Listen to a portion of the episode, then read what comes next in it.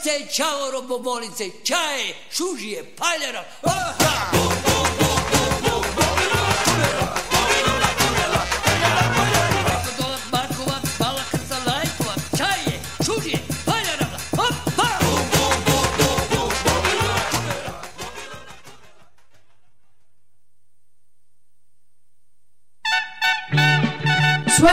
Chinos, franceses, americanos, uruguayos y extremeños. Todos pueden escuchar Radio Utopía en Mademoiselle, vous parlez français Mi scusi, ma io sono un hippie. Oh, perdón. www.radioutopía.org. Español es el sol. Español es el sol. Pa, papá, ¿me das la paga? Déjate de hostias, escucha Radio Utopía, coño. Pea, pea, pea, Radio Utopía. Pea, pea, Radio Utopía. Pea, pea, Radio Utopía. Pea,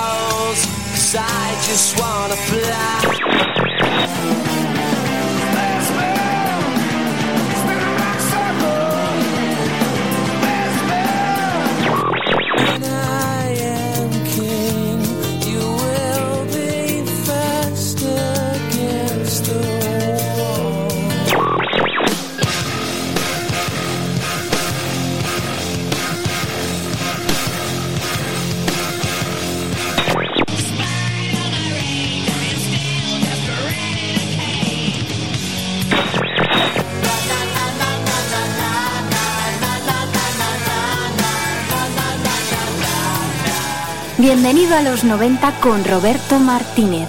Fue la primera gran bronca en casa, o por lo menos así lo recuerdo yo. Mi padre no lograba entender por qué su hijo, menor de edad, se quería gastar 8.000 pesetas en la entrada para un evento raro con música en directo hasta las tantas.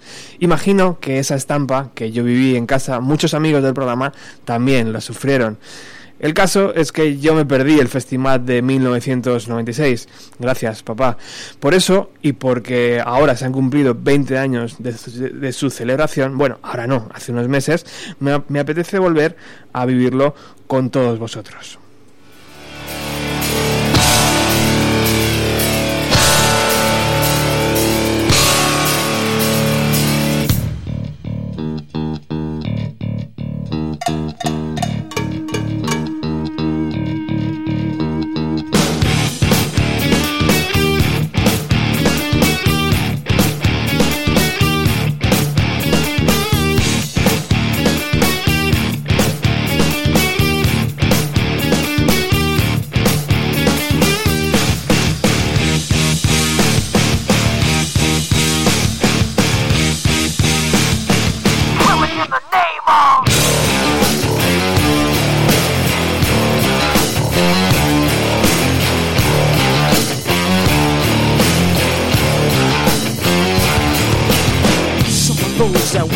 Forces are the same that burn crosses.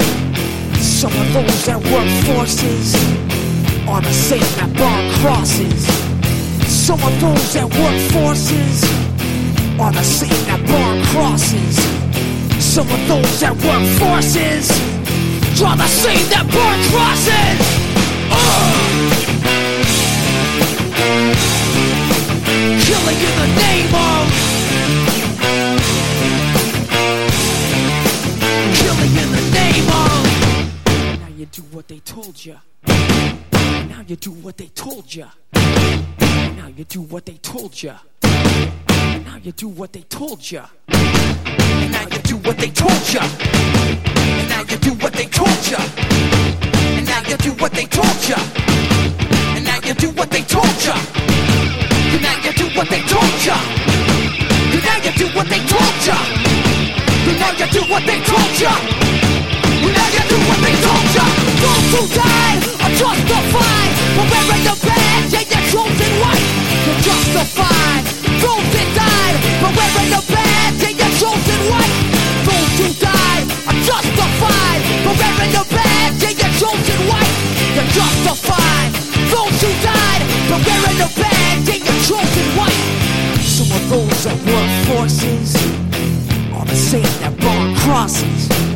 Some of those that work forces are the same that burn crosses. Some of those that work forces are the same that burn crosses. Some of those that work forces are the same that burn crosses.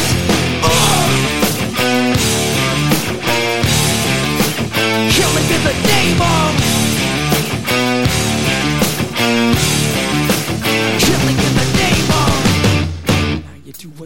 told you. And now you do what they told you. And now you do what they told you. And now you do what they told you. And now you do what they told you. Now you're under control. And now you do what they told you. Now you're under control. And now you do what they told you. Now you're under control. And now you do what they told you. Now you're under control. And now you do what they told you.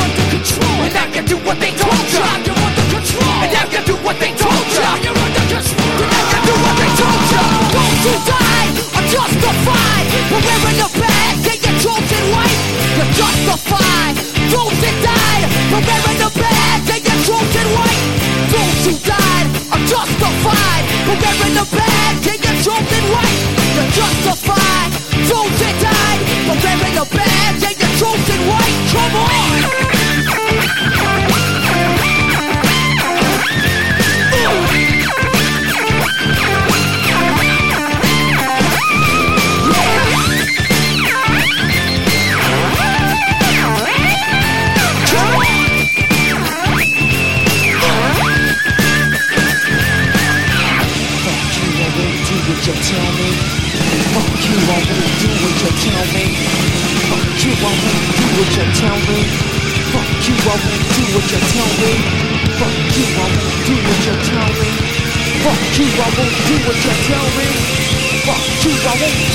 tell me.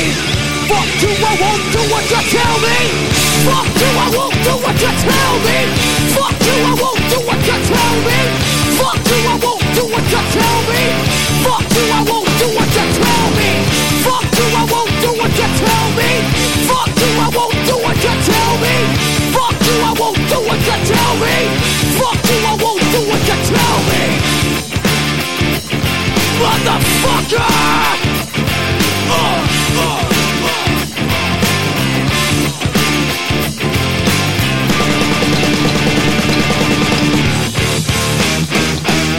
Creo que Race Against the Machine, eh, junto con ese, ese motherfucker final, es una de las bandas que más ha despertado la tensión interna, por llamado, llamarlo de alguna forma, entre mis colegas y yo.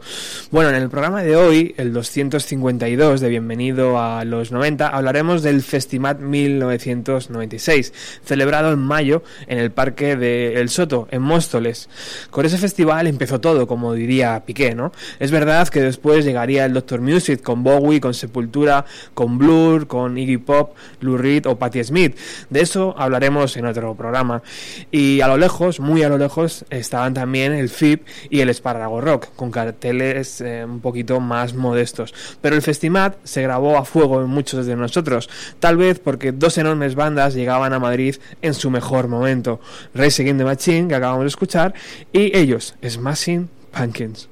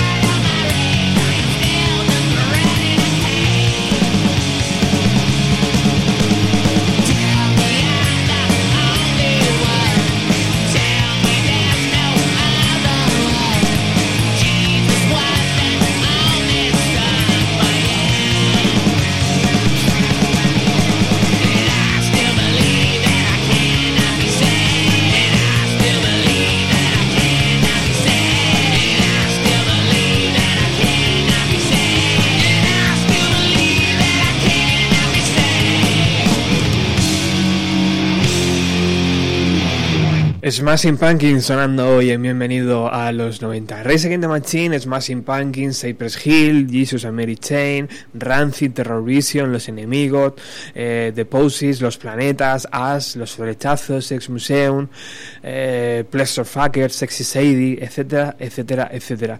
Para el programa de hoy contaremos con gente que lo vivió, eh, que van a estar en el estudio, Javier Sobrado de Cabezas de Cartel, ya le conocéis, amigo del programa y inmerso en un proyecto muy interesante radiofónico que yo siempre os invito a descubrir o redescubrir, según como os haya tomado el cuerpo, que se llama Cabezas de Cartel. Hola Javi. Hola, buenas tardes. ¿Qué te hace eh, escuchar esta canción? Esto de Bullet with Butterfly Wings tantos años después, tío, ¿la recuerdas de ese festival? Porque tú fuiste, ¿verdad? Sí, no sí. fuiste eh, castigado como No, no, no, no. No sé qué tuve que hacer en casa, de recoger la cocina o algo de eso, pero, pero me acuerdo perfectamente. Eh, Eso era muy 90, perdona, ¿eh? Sí, sí. Eso era muy 90. Los sábados tocaba limpiar la cocina, toda la familia junta. Total. Smashing Pumpkins, tío, fue eh, la banda que te llevó al festival, ¿no? Sí. eh, desde, desde tiempo atrás sí que era el, mi grupo favorito, el mío y el de mis hermanos. Y, y cuando tuvimos la oportunidad de saber que tocaban al lado de casa, dijimos, pues qué coño. Habrá que... No sé si tuvimos que ahorrar porque yo la verdad que tengo un agujero en la mano. Pero, pero fuimos mi hermano mediano, David Sobrado y yo. Que le mandamos un cariñoso saludo desde aquí. Y, y fue la hostia, mi primer festival, solo un día, porque claro, Claro. era o, o uno iba los dos días o los dos íbamos uno. O sea Exacto. eso, Antes me decías que 19 añitos, ¿no? 19 años tenía, sí. O sea, que estabas ahí, vamos, fresquito. Sí, sí. Luego nos contarás más detalles, Javi. ¿Qué tal Cabezas de Cartel? ¿Cómo va funcionando el programa? Pues, pues creemos que bien. O sea, estamos ahí. ¿Os llegó ya la oferta de Radio Utopía o todavía Sí, no? sí, Nos ha llegado, nos lo han puesto encima de la Sí. mesa y estamos valorándolo. Bien, bien. Y lo No, que pasa que es. es- No os vayáis con Radio 3, ¿eh? No, no. no, no, no, ¿qué coño? Aquí, Radio 3. Aquí, aquí. Aquí está la verdadera radio. que no, que os queremos mucho también, Radio 3. Venga, va.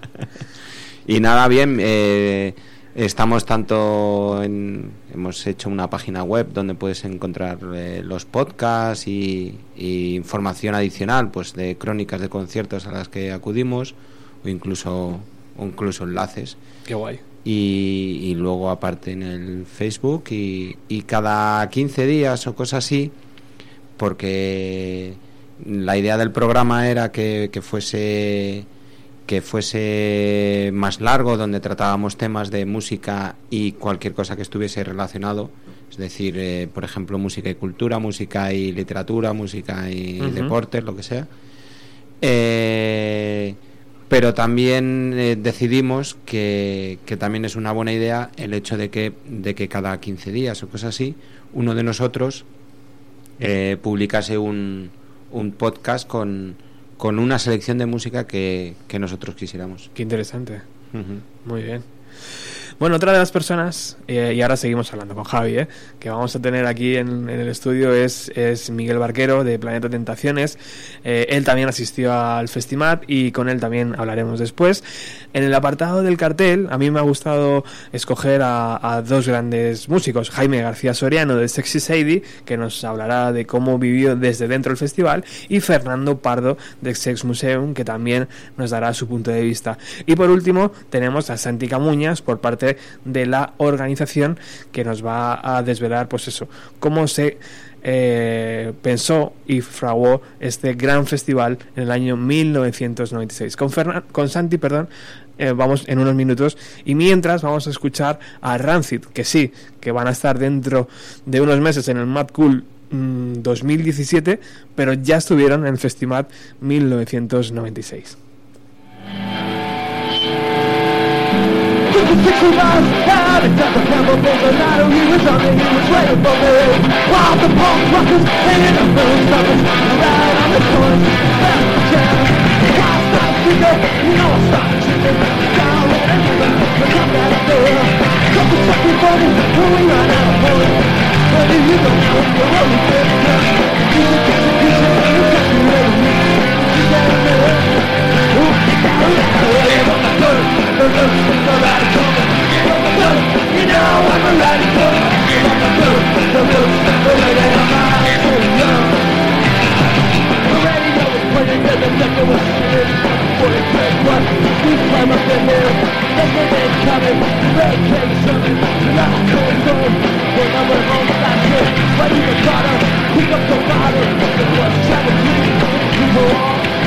I'd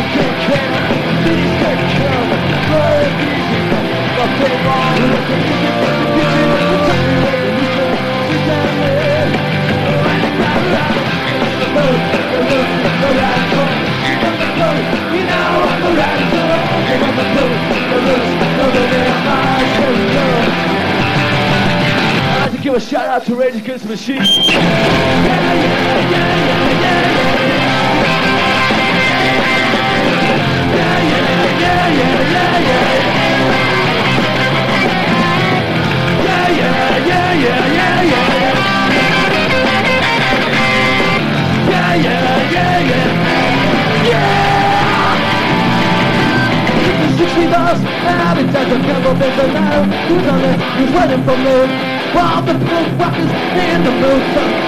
Grab the corners, stand for truth. I set the radio player, take a step away, singing.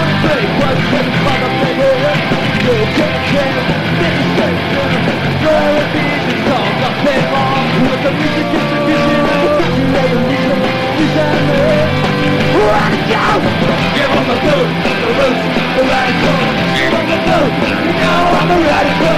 Give up the loot, the loot, the loot.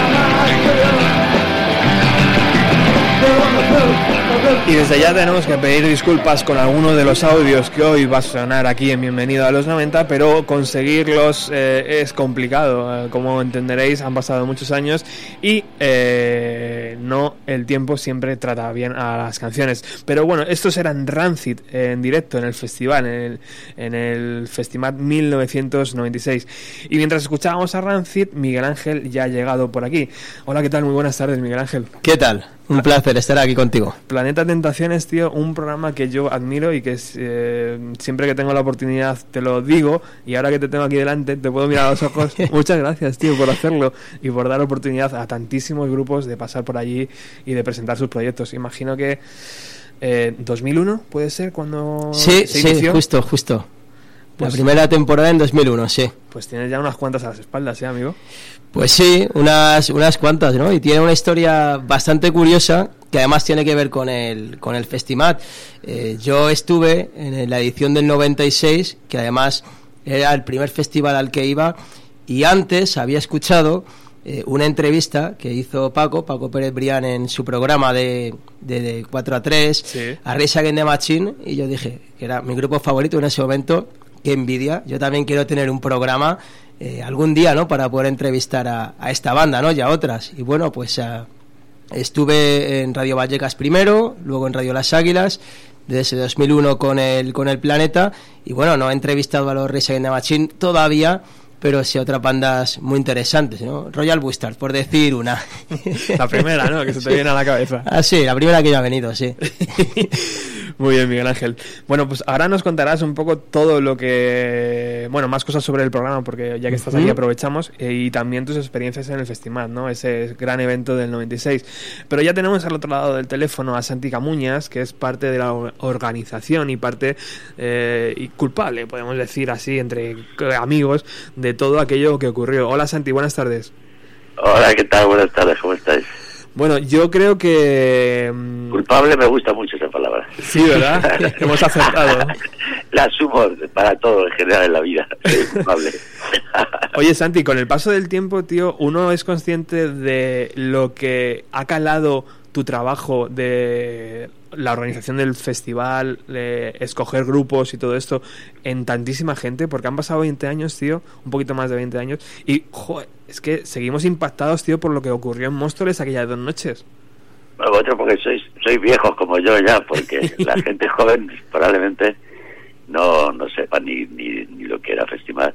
Sí, bueno, ya de alguna manera sí somos conscientes, porque antes del festival eh, también hacíamos eh, conciertos desde la sala Revolver y antes desde, desde otro pequeño club en Malasaña, Lagapo. De alguna manera en ambos fuimos pioneros eh, de un tipo de, de hacer conciertos, en de una forma de hacer conciertos en directo, ¿no? y luego por supuesto Festimad fue lo que digamos que nos explotó a todos en, en, la, en, la, en, la- en las narices porque porque igual que ha dicho Miguel Ángel que para él era su primer concierto para nosotros su primer festival para nosotros también era nuestro primer festival y creo que eso era parte de la magia de, de- del Festival 96 y, y creo que por eso también a la gente que lo vivimos eh, de, un lado u otro de, la barra o, de, o del backstage eh, lo recordamos como algo mágico porque fue el primero y lo primero siempre lo recuerda uno de alguna manera porque realmente lo primero siempre es mágico, ¿no? No tiene recuerdos anteriores, no tiene ninguna experiencia que te marque, no tiene, no sabes ni dónde coño estás yendo, ni qué estás organizando, ni qué te vas a encontrar lo, lo más importante de la vida, ¿no? Cuando uno descubre por primera vez algo que realmente le apasiona, ¿no? Santi, pero imagino que la envergadura de algo así, eh, tenerlo entre las manos, pues se escapaba a, todo pensamiento, ¿no? ¿Por, por qué Rage Against the Machine y Smashing Pumpkins? Porque lo mismo podías haber elegido a otras dos bandas de, de menos calado, ¿no? Y hubiera sido otro mm, festival diferente. ¿Por qué esas dos bandas tan potentes, tío? ¿Cómo fue eh, la elección de, la- de los grupos que tocaron en este cartel? Bueno, digamos que, que Rage Against the Machine estaba muy claro. Nosotros teníamos una sala revolver donde pinchábamos a los Rage y, y cada vez que poníamos alguna canción de Rage, de, las dos o tres super salvajes que tienen el disco, la pista se llenaba y era el grupo alternativo de rock alternativo que en esa época todo el mundo que estaba en el ajo quería ver que además llevaban tres años sin, sin actuar, hicieron un concierto el día antes del festival de la Sala Revolver, que, que de alguna manera les engañamos porque ellos querían, estaban buscando una sala para ensayar, le dijimos, nosotros tenemos una sala para mil personas, dijeron, ok, perfecto, cobramos tanto, le dijimos, ok, cuando llegaron allí le dijimos, tú hoy no cobras nada, güey, tú trabajas para el ejército zapatista, no que ponen tu camiseta, tronco. y los tipos eh, dijeron, sí, sí, claro, está bien, hoy trabajamos todo gratis aquí, de los camareros a los técnicos, a los DJs, a todo el mundo, y ustedes también, y dijeron, ok, y aceptaron. Eh, eso lo soñamos en México, yo por lo menos estaba en México y soñé hacer un festival como el festival con Rey Segueño Machine de cabeza de cartel. Luego los demás pues ya empezaron a entrar, eh, porque evi- evidentemente buscábamos a la mayoría de ellos, pero fue casual que estuviera ahí Rey the Machine, no, lo, lo buscamos a muerte y yo la casualidad que, estaban iniciando la gira o tenían planeada una gira que empezaba en el sur de Europa y, y fuimos el primer concierto de la gira de the Machine, por lo que no solo fue potente para nosotros como madrileños y como sino para mucha gente que, que, que vino de, de Italia, de París, de, de otros lados a, a ver a the Machine, porque fue el primer concierto europeo, el primer concierto de su gira. Ese concierto pequeñito de Rage Against the Machine eh, eh, para esas 500 personas aproximadamente, eh, Santi, se Eran celebró como 800. sí. 800, se celebró un día antes, ¿no? De su actuación en el festival. Un día antes del festival en Revolver, pues me acuerdo que pusimos las entradas en Madrid Rock y en esa época no había ni internet, ni leches, ni venta anticipada por, por, por, por operadoras, ni nada por el estilo. Y se vendieron en media hora, se vendieron 800 entradas, porque la gente que estaba ahí mismo lo veía, Rage más sin mil pelas que valía, o sea, 6 euros en Revolver, como un concierto sorpresa, y, y llamaba a sus amigos y que compraba las entradas de 15 en 15, ¿no? Nos ha fastidiado, ya ves. Fue increíble, el concierto fue increíble porque realmente el- los Raids en el Revolver, en el festival fue increíble el concierto y era un grupo para festivales, pero eso en una sala pequeña ya solo lo sentí, yo estoy aquí y me he colado, me- no sé cómo lo he conseguido, pero tengo una entrada porque eran grupos que no hacían conciertos en salas tan chiquitas en esa época, era realmente un privilegio, ¿no? Y, y todo con los zapatistas que colocaban su bandera detrás del concierto y que subieron a hablar y, y todo un sentimiento de revolución que en esa época estaba en, en el, en el grupo y en sus canciones y en, y la gente que organizábamos el, el Revolver y el festival, que, que era muy emocionante realmente, ¿no?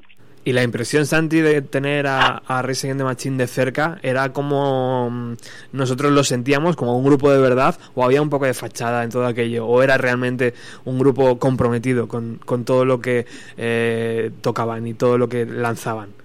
Sí, yo creo que en esa época yo por lo menos lo sentía y creo que sí que era verdad. De hecho, ya te digo que, que yo ah, fui a, a entrarle a saco en la prueba de sonido al cantante, a Sac de la Rocha, con amigos míos que habían venido de México a- al festival, que estaban invitados como artistas, y uno de ellos que en particular era, era hermano de una chica que estaba enrollada con el güey, ¿no? Y que le conocía, ¿no? Y, y fui a hablar con él así por la cara, por el morro, y el tipo enseguida estaba con, con Tom Morello también, y se miraron y enseguida dijeron, sí, o sea, hoy actuamos gratis. Y dije, ok, tú hablas con tu manager, que era una chica, y le explicas, porque yo le he dicho que yo te pagaba el show y tal, porque no se iba a explicar por teléfono a una tipa de Los Ángeles. Y me dijo, no, no te preocupes, yo hablo con ellos. De hecho, en esa época, eh, los zapatistas habían organizado un encuentro zapatista en, en, en septiembre en, en Chiapas, y nos habían, me habían invitado a ir, pues se había enterado que, que yo estaba intentando montar ese concierto gratuito y, y por supuesto le dije, tú te vienes conmigo a Chiapas y entregamos el dinero a los zapatistas juntos para que veas que aquí no hay trampa ni cartón ni tal. El tipo dijo, sí, sí, luego no fue. Pero sí, yo creo que en esa época era real. El tipo había estado en México, se había enamorado de una mexicana, había estado en Chiapas, había conocido la situación. Y creo que sí, sí era cierto. Luego ya no. Luego Against Machine, la última vez que yo lo vi fue aquí en, no sé cómo ese coño se llamaba ese festival, que era estaba lleno de marcas, pero ahí ya no existían como banda. Se volvieron a juntar, pues supongo que por la plata, pues le pagarían un millón de, dólares. Pero en esa época sí, Rage Against Machine creo que, sí, sí estaba en el rollo alternativo y en Los Ángeles en esa época había una, actividad alucinante en ese rollo. Isaac de la Rocha era, no hablaba español, pero era hijo de mexicanos. Imagino que Santi, el directo en el Festimat es uno de los más recordados por su potencia, por su intensidad. Imagino que escucharles allí, delante de 800 personas en la Revolver, hostia, qué guapo, ¿no? No, era muy potente, era muy potente porque, porque ya te digo que para ellos también era potente porque, porque llevaba mucho tiempo sin tocar, o sea, era realmente un ensayo para el día siguiente hacer un festival y enfrentarse a 20.000 personas. Entonces, eh, ya te digo que había mucha gente del, ejército zapatista que trabajaban aquí con el ejército zapatista y, y fue, fue un ensayo, un ensayo con los reyes de Mancini está de puta madre, ¿no? Hombre, ya te digo, ya, ya me gustaría. Y luego que la sala Revolver también era, era un sitio con solera, no era, yo que sé, un sitio anodino donde hacían conciertos, eh, que alquilaban las... No, no, nosotros hacíamos conciertos todos los días y eran conciertos que nosotros programábamos, era otra forma de hacer de hacer rock y de hacer eh, música en directo diferente, muy diferente a la que se hace ahora, igual que los festivales son muy diferentes a los que se hacen ahora. Hmm, Desde luego todo ha ido cambiando, ¿no? No sé si evolucionando, pero cambiando desde luego. Eh, y el resto del cartel, eh, Santi, eh, ¿qué nos tienes que contar un poco desde dentro? ¿Smashing Pumpkins, por ejemplo, fue muy complicado traerlos? No, no también estaban, tuvimos suerte porque nosotros trabajábamos, eh, la como al principio nos parecía muy arriesgado porque todavía no habían empezado las giras de verano, que luego eh, en realidad fuimos cambiando fechas del festival. Y, y tuvimos suerte porque realmente había muchos grupos y grupos que nos interesaban en esa época empezando giras, ¿no? Y, por una situación estratégica española, pues como que, que empiecen en Italia, en Portugal o en España, era, era lógico para estas bandas. Entonces, realmente con el Martin Punky también fue, fue mucha suerte que, pudiéramos tenerlo en un disco y, y en un momento en el que estaban explotando. Pero igual pasaba con Cypress Hill, que era una de las bandas que más nos gustaba y que además se incorporaron en la vida del festival. Eso, eso ni fueron al hotel, nos pidieron un super hotel, pero, pero yo creo que ni, ni les hicieron la cama, vamos, se quedaron bailando con la gente entre el festival o con los Rancid, que también no solo como banda estaba empezando, sino todo un tipo de sonido en México me acuerdo que lo llamaban Happy Punk y por supuesto con un montón de grupos españoles que pues, eran grupos amigos que tocaban en el Revolver, que habían tocado en el Agapo, como los enemigos, los Sex Museum, los Pleasure Fuckers o los Planetas o, o los Flechazos, o gente que conocíamos desde, desde que empezaron y con los que compartíamos borracheras, mm, pues un día sí, otro no, vamos. Y uno, Santi, se llega a relajar en algún momento cuando dice, bueno, ya está todo organizado, ya está la gente dentro, ya han montado sus tiendas de campaña. A ver, ya puedo ver los conciertos tranquilamente. O siempre tienes ahí el nervio por si algo falla. Hombre, relajar, relajar pues no sé en qué sentido, en muchos sentidos sí, en otros no, porque como era el primer festival, pues realmente metimos la gamba en mogollón de cosas porque no habíamos ido a la universidad a estudiar cómo se hacen festivales. Y, y pues cometimos muchos errores porque nuestra experiencia era de montar conciertos. Por ejemplo, pues nosotros no imaginábamos que, cuando, que a las 8 de la mañana iba a haber allí mm, 8.000 personas. Ni, ni en pedo se me ocurría. Decíamos, bueno, los grupos grandes más famosos empiezan a tocar a las 10 de la noche, pues la gente empezará a llegar a las 2 de la tarde para, no coño, a las 8 de la mañana no estaban, ni nosotros estábamos allí, ¿no? Y había una cola alucinante, no estaba ni montada la, la entrada, las, las, las filas de, de vallas para que la gente entre. Yo recuerdo que llegaba con un montón de amigos y, y, no pude llegar, iba en un taxi a Móstoles y no pude llegar por el atasco que había, los Reyes de Brasil estaban atascados también en un auto con su autobús, con el sleeping bus y, cuando, cuando llegué dije, bueno, pues las, las vallas del, del, del Parque del Soto eran chiquititas y había un caos ahí en la puerta, las chicas que llevaban las acreditaciones y la gente que está organizando, ya te digo, las filas, estaban pues, desquiciados Y yo decía, ¿y esta gente por qué no se cuela, no? O sea, mm, si yo fuera ellos me estaba saltando la valla, ¿no? Pero no, no se colaban porque todos tenían entrada, muchos venían de fuera de Madrid, la mitad del público, como 8 o 10 mil personas venían de fuera de Madrid. O sea que, que realmente mm, desde que desde que llegué, pues ya empezamos, empezaron a sonar, no me acuerdo si ya tenía móvil en esa época, imagino que todavía no, pero me pondrían un walkie-talkie y empezamos como a apagar fuegos y a comerte marrones porque porque por un lado llegaba el camión de la Coca-Cola, por otro lado los Reyes y no podían entrar, por otro y todos estábamos intentando apagar todos los tipos de fuegos pero sí evidentemente no nos perdimos en el concierto de los Reyes de Machín yo no, ni dormí ni, ni se nos ocurrió, a mí por lo menos no teníamos ni hotel. Cuando nos dimos cuenta que llegó la noche no habíamos reservado un hotel para nosotros, los de producción, lo, todo el mundo tenía hoteles menos nosotros, vamos. O sea, con eso te digo bastante, ¿no? Yo acabé durmiendo un rato en un camerino. Y, y al día siguiente más, más matraca, joder, qué bueno. ¿Y recuerdas con cariño alguna alguna conversación con alguna banda, Santi, o, o algún guiño o algún gesto de alguna banda que te gustó especialmente? Sí, bueno, recuerdo muchas cosas, pero por ejemplo de las de las de las historias graciosas de ese festival fue que teníamos dos presentadores. Una era Silke, que, que, que en esa época estaba empezado a hacer famosa, creo, pero que todavía no había estrenado ninguna película, pero ya había rodado tres, y que trabajaba con nosotros en el revólver, era camarera, y otro era Santiago Segura, que también, pues, no sé si había estrenado su primera película con Ale de la Iglesia, Acción Mutante, pero vamos, tenía varios cortos por lo menos, y era un personaje famoso. Entonces, eran los que teníamos como presentadores. Se nos ocurrió la idea de que por lo menos en el- algún grupo lo presentaran y que salieran allí contando algo, ¿no? Había luna llena y, y todo, todo ese tipo de cosas. Y pues fuimos a proponerle a, a, a un grupos, uno por uno, a decirle, oye, mira, te presento a, a esta chica y a este chico tan, tan simpáticos que van a presentar y todos no decían ni de coña, de los Rancid hasta los eh, Jason Meritzen, ni de coña, no quiero presentadores, entonces claro, se quedaban cortados. Solo los Cypress Hill, que te- había una nube de humo en su camerino cuando salí, cuando abrían la puerta que flipas, fueron los únicos que dijeron, vale, vale, que sí, que los presente, y empezaron a tocarle el culo así, que ya, y a vacilar con Santiago Segura. Y, y eso nos pareció muy gracioso, y de hecho nos hicimos colegas, yo por lo menos me hice ya colega de los Cypress Hill, porque generalmente tampoco ibas a hablar con los grupos al camerino, ni a decir, hola, ¿qué tal? Me llamo Santi Camuña, ¿no? no pero pero bueno en ese caso fui uno por uno presentándoles a los presentadores que nunca presentaron nada y de hecho salieron con Cypress Hill y todo el mundo empezó a tirarle vasos de cerveza o algo así, sí que salió corriendo y Santiago Segura se quedó allí insultando a todo el mundo diciendo heavy hijos de puta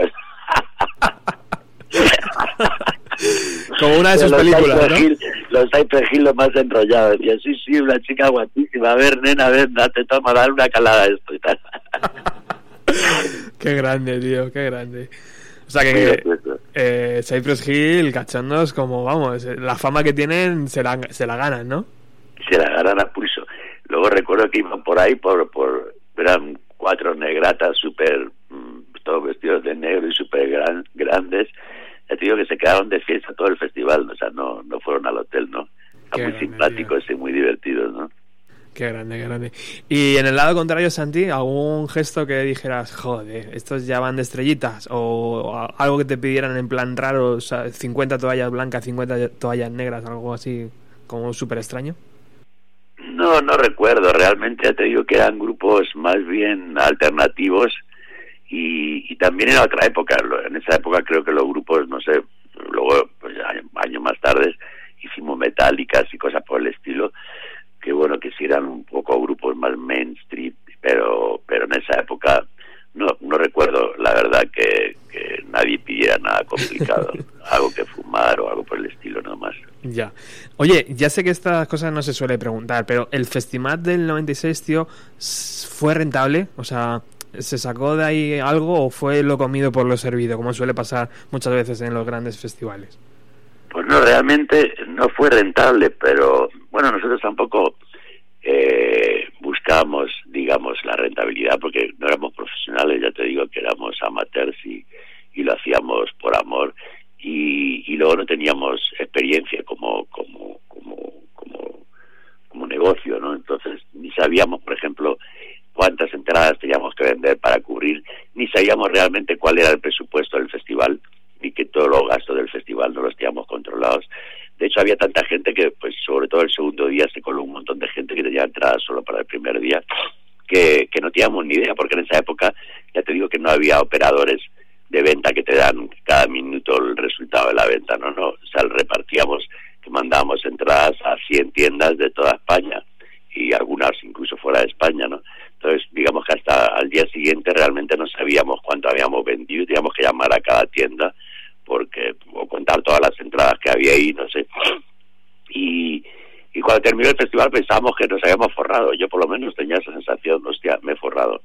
Pero luego al final, supongo que tardamos dos o tres semanas en, en, en echar cuentas y darnos cuenta que no que no nos habíamos forrado, que habíamos palmado pasta. La verdad, luego siempre hay alguien que te da el palo, ya sabes, entre Ya. socios y no sé qué, y, los otros que no son socios. Pero, pero no, realmente no fue rentable económicamente. Perdimos poco, pero algo de dinero perdimos, cuando realmente, si lo hubiéramos hecho profesionalmente, podría haber sido un festival pues, de donde haber ganado mucho dinero, porque realmente los grupos en esa época todavía eran asequibles, cobraban poco dinero para la, la, la convocatoria que tenían, ¿no? Como Rage Against the Machine. Against the Machine, que en esa época era el grupo que había que ver y que podía haber vendido mucho más de 20.000 entradas, eh, su caché, como en esa época todavía vendían muchos discos, no no cargaban tanto su, su caché, entonces era era rentable. Claro. Pero claro, no había ningún patrocinador, no teníamos ningún sponsor, cero, todo a pelo, ¿no? En plan, mm, liarte la manta a la cabeza y decir, vamos a hacer un festival como los que a ti te hubiera gustado ir en ese momento, ¿no? Claro, porque antes al, Pero sin tener ni puta idea, claro. antes al inicio del programa, Santi, hablábamos de que el FIP y el Espárrago Rock estaban eh, alejados todavía a lo que presentaba Festival en ese año 1996. Y luego eh, es verdad que nos, nos llegó el Doctor Music Festival con Bowie, con Sepultura, con Iggy Pop, pero eso fue un poquito después del festival. Pero yo creo que fue el Festival 96 fue el primer evento masivo ¿no? que tuvimos aquí, eh, no sé, tan, tan, tan bestial, ¿no? con esos grandes nombres. Sí, yo creo que sí. De hecho, Doctor Music recuerdo que tenía tenía un, allí porque Music se hacía en verano y fue ese mismo año también, pero pero en verano yo recuerdo que la chica, que mis amigos, la chica que, que pusieron allí en el stand, que era una chica de Madrid, se quedó a dormir ahí dentro del stand para que no le robaran no sé qué coño que tenía, una televisión o no sé qué leche, y, y todavía no, no había hecho. Y, y Benny Casting creo que sí se había hecho, pero en plan más chiquito, y el espárrago rock también, y con otro tipo de propuestas. Claro, eran mucho más eh, pequeñitos. Bueno, tenemos aquí a, a Miguel Ángel Barquero de Planeta Tentaciones. Eh, yo imagino que ya que te tiene aquí, eh, Miguel Ángel, le, le quieres atra- atracar, ¿no? En un momento. ¿Qué tal, Miguel Ángel? Sí, sí, además eh, hemos tenido oportunidad de hablar varios años, eh, hablando ¿no? de, en el programa del, del Festimat, en años posteriores, ¿no? sobre todo eh, la, la última etapa de, de Móstoles el Soto y demás. Pero claro, a mí lo que más me sorprendió, eh, se habla de nombres como Rage Against the Machine o como Smashing Pumpkins, por supuesto, pero yo en ese festival también descubrí a Jesus Mary Chain y aluciné también con, con ese concierto. Para mí fue una ¿Cuánto- musical. ¿Cuántos años tenías tú cuando fuiste al festival?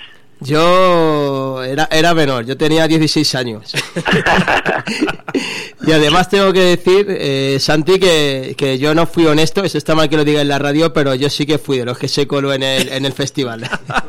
Te colaste los dos días sin Sí. entrada, no pagaste ni por un puto día, cabrón. No, no voy a, no voy a decir cómo, solamente que acabé muy, muy mojado, pero bueno, fue por una buena causa porque a partir de ahí no me perdí ninguno, ¿eh? Ya fui a todo. Eras, eras una espalda mojada entonces. Sí.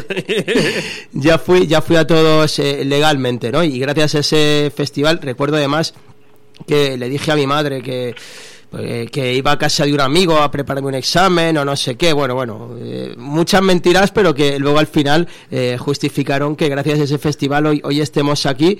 Y como digo, ¿no? Además de grandes nombres, como Rage Against the Machine o como Smashing Pumpkins, yo me quedaría también con ese concierto, ¿no? De Juice Mary Chain, que se, lo he hablado además en mi programa con con muchas bandas que hacen a lo mejor Dream Pop, eh, Shoegaze y Noise y demás, y a raíz también de ese concierto es cuando decidieron ¿no? empezar en, en la música. Sí, no, eh, hablamos de Reyes que es más sino de más simpático porque están ahí arriba en la cabeza de cartel, pero bueno, luego debajo están los Cypress Hill y Jesus Mary Chain, Claro. que evidentemente, y los Rancid, yo creo que, que en realidad son las, las siete bandas y la parte española los enemigos de Pose y no sé, Hmm. hay muchos muchos grupos, los planetas que también empezaban como a tocar en, en grandes festivales, ¿no? Los Ex Museum, que creo que también vais a hablar con Fernando, pues supongo que no habrían tocado nunca tampoco en- para tanta gente en un escenario tan grande, supongo que para es lo que hablamos, para todos nosotros, a ti como público, a ellos como grupo, a mí como organizador, para todos era algo nuevo. Entonces creo que, que eso al final, como tú dices, te marca, ¿no? O sea, Uno tiene que mentir, tiene que, que mojarse la espalda, tiene que... Hacer pellas. claro, claro. Creo que eso es parte de lo, de lo gracioso, de lo guay, ¿no? De, Sí. De, de ese tipo de, de festivales, ¿no? Y algo también muy, muy curioso, y creo que vosotros estaréis de acuerdo conmigo, han pasado 20 años y yo veo que ahora mismo en, en festivales eh, grandes, con muchas marcas detrás, siguen siendo cabezas de cartel los planetas y también Muse, que curiosamente tocaron en Festimat eh, años más tarde, creo que fue 2002 me parece, en el escenario del lago, igual que, que los planetas. Sí, bueno, es, eso es algo triste de alguna manera, es que no se ha renovado mucho la, la escena y por eso que siguen resucitando dinosaurios porque porque no hay grupos nuevos, digamos, que sean muy grandes, ¿no? Eso es parte de, de- de algo que ya es otra otra historia, que es el cambio que ha sufrido no solo la industria de la música, de la música, sino el puto mundo entero, ¿no? y, y, y bueno, yo era amateur, pero ahora lo que son amateur son los grupos.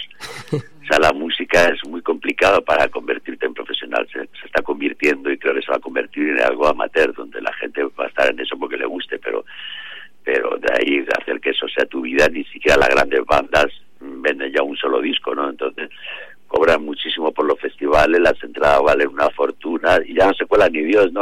No, ya no. Pero se siguen haciendo pellas, Santi. Eso, Claro, eso sí, eso sí. eso que no falte, no sabe la rebeldía, ¿no? Exacto, tío. Hay que aprender a mentir bien jovencito. Exacto, tío. y Luego te sirve un poco en la vida. Bueno, tenemos a Javi también del programa Cabezas de Cartel, que ya que tenemos que te tenemos aquí en directo, te quiere hacer alguna pregunta. Javi. Hola, Santi. Eh, ¿Qué tal, Javi? Muy buenas. Eh, efectivamente, estoy de acuerdo contigo con lo de los grupos, porque fíjate, yo soy ahora asiduo al sonorama y, y revisando ahora el, el cartel del Festival del 96, que yo solo pude ir un día, yo no me colé. Yo- ¿Qué día fuiste? yo fui el sábado porque porque los Smashing Pumpkins para mí en aquel momento y, y todavía ahora son mi, mi grupo de referencia. Pero fíjate que en el Sonorama está este año y quien estaba allí tocando era Alex Cooper. Y viendo el cartel del viernes estaban los flechazos. O sea que efectivamente estoy de acuerdo contigo que, que, que ahora los grupos, o sea, no, no hay esa evolución que a lo mejor en, en ese momento del 96 sí que, sí que había, ¿no crees? Sí, bueno, grupos hay, hay mogollón y hay muy buenos. Ahora el, el, el circuito de salas ya ha cambiado. O sea, creo que hay muy pocas salas, en plan salas chiquitas como éramos nosotros en esa época en el Agapo, en el Revolver, que contratábamos a todas las bandas, a todos los grupos, cobraban por tocar. Si nos metíamos la hostia, no la metíamos nosotros, pero ellos no, cobraban poco más o menos, dependiendo de su movida, o cobraban por invitaciones, porque por cada pero todo el mundo cobraba. Ahora tienes que alquilarte una sala para tocar tienes que pagar tú el concierto y en la mayoría de los casos yo creo que los grupos pagan por tocar. Entonces, pues, pues, y luego, eso es hablando de salas chiquitas, luego hablando de salas más grandes como el Revolver, que llegan como de 800 personas, pues pasa lo mismo. Y supongo que hablando de festivales también, porque en esa época, pues muchos grupos venían puestos por discográficas que, porque eran objetivos, por ejemplo, los Molotov tocaron, creo que el año siguiente o un poco más, que los trajo su discográfica mexicana porque era objetivo mundial, digamos, ¿no? O sea, ya no pasan esas cosas. No hay ninguna discográfica que apueste por un grupo y que lo lleve a tocar por todo el mundo festivales y que se gaste la pasta, invierta y entonces pues evidentemente ha cambiado ha cambiado mogollón la historia ahora súper buenas bandas sigue habiendo y, y- pero pero les cuesta mucho mucho más que antes yo creo no Sí. Oye, Santi, ¿cuánto costaría el Festival 96 ahora mismo? hostia pues, pues 3 millones de dólares por lo menos por lo menos de euros 3 millones por lo menos vamos Habría que poner entradas más de 8.000 pelas, ¿no? Habría que ponerlas un poco más caras. ¿A cuánto costaría para la entrada, dices? Claro, sería, no sé, Ah, pues, pues no lo sé, no lo sé, porque... 100 euros. Pero sí, más de 100 euros, está claro. Más, más, Pues si el festival costaría más de 3 millones de euros, por lo menos, vamos, creo que más, sí. Yo ahora mismo ya no controlo tanto como es lo que los cachés están pagando, pero creo que desorbitados. Pero, pero bueno, dependiendo también de- del el apoyo que tengas de instituciones, que creo que ahora cero también, y, y luego de marcas, que tampoco creo que sea tanto el, el apoyo que tienen, pero pero sí una pasta, una pasta, como lo que están costando los festivales, una pasta, ¿no? Exacto. Parece que hemos tenido unos años de sequía en Madrid. de- después del de vino, vinieron otras propuestas eh, que tampoco terminaron de cuajar. Y ahora, eh, en este año 2016, Santi, no sé qué opinas sobre el Mad Cool, este nuevo festival urbano que tenemos en Madrid. No sé si has Pero tenido... la verdad es que no tengo ni puta idea porque no he ido, porque yo paso del más cool y todas las mafias de- del rock eh, en general. En, en- total, en general. Mafias Pero- en toda regla, ¿no? Dices tú. Pero creo que no es un festival madrileño, eso para empezar. Bien. Festival era un festival madrileño. Empezando... Y creo que no ha habido de- de- después del festival, pues sí han venido, te digo, ha habido pues, pues unas cuantas mafias que han intentado hacer festivales y que de hecho los han hecho, pero pero ninguno ha, ha- ha vuelto a hacerse en general, ¿no? Pues ahora sí está el de Code, que es, es- pero que es el que digamos el que más tiempo ha estado, permanece, que lleva cuatro o cinco años, pero pero pero bueno es- son lo que hablábamos antes algo muy diferente solo montar la Ignition que es una super gran empresa mundial de no sé ni dónde carajos sale eso vamos. el festival lo hacíamos nosotros que teníamos una sala que era la Gapo y el Revolver igual que en esa época el Benicastel lo hacían los chavalitos que tenían otra sala en Madrid o sea nada que ver éramos fanáticos de la música no o sea ahora no lo montan fanáticos de la música lo montan fanáticos de la pasta de los negocios mafias no Todo por el, todo por el dólar, ¿no? y sí Claro. y a, pe- y a- a por todas, ¿no? Y a por, todo, a por todos los dólares. Claro. Oye, Santi, una última pregunta, no te queremos robar mucho más tiempo. Estaba eh, buscando audios del, del Festival 96 y me encuentro con que Televisión Española tiene eh, unos archivos bastante majos de grabaciones. Yo no sé, tío, eh, ¿por qué no se edita un DVD con las actuaciones de ese festival? Eh, o sea, es muy complicado hacer un- una memoria chula de ese festival. Mm, Pues no sé exactamente lo complicado que sería, porque sí, realmente este año creo que fue la 2 que emitió un programa muy bien hecho sobre el festival, pero ahí ya entrarías en, en, en negociaciones con, con los archivos y los derechos de televisión, ¿no? O sea, realmente si lo, si lo hiciéramos, si lo pudiéramos hacer, tendríamos que asociarnos con ellos, porque creo que te- si no te cobran un, ojo del, del- de la cara, ¿no? Eh, por la cesión, por cada minuto te cobran no sé cuánta pasta, ¿no? Y en esa época no es como ahora que todo el mundo andaba con, anda con cámaras y todo el mundo rueda y todo el mundo eh, hace fotos y, es mucho más fácil solo con lo que encuentras en, en, en internet podrías hacerte un, un mini documental o algo así, ¿no? Eh, y no sé si te tuviera o tendría interés, ¿no? Porque porque para ti lo tiene o para nosotros que estamos aquí hablando porque estuvimos ahí, si no, pues pues no lo sé, no lo sé. Pero de hecho nosotros tenemos ese ese material, pues tú cuando me lo preguntaste ya ya fue hace un ratito que no tenía tiempo de buscarlo, pero sí lo tenemos, pero y supongo que estará digitalizado, pero por supuesto eso pertenece a televisión. Claro, y es y parte de ese documental lo vamos a pinchar hoy en antena porque es eh, el sonido más limpio que hemos conseguido de las situaciones. Bueno, Santi, te vamos a despedir con este saludo. Mira, escucha atentamente, por favor.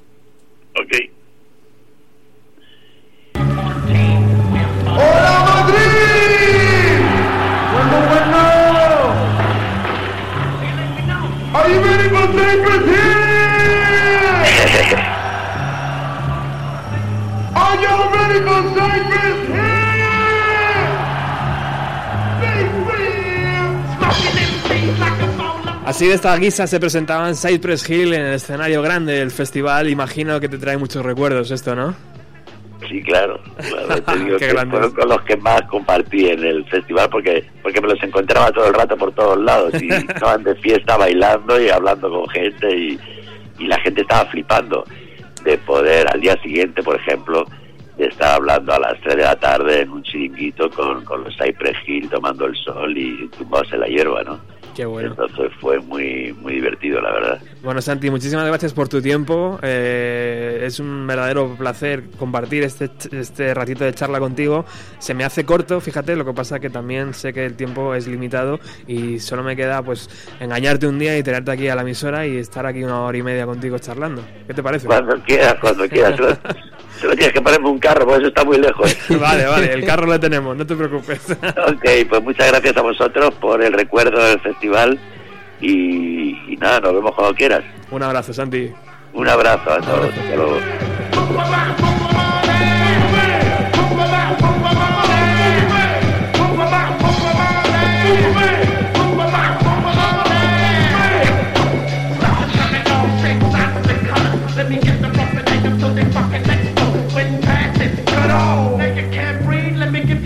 need a those are the good wings. I can pop it on the spring.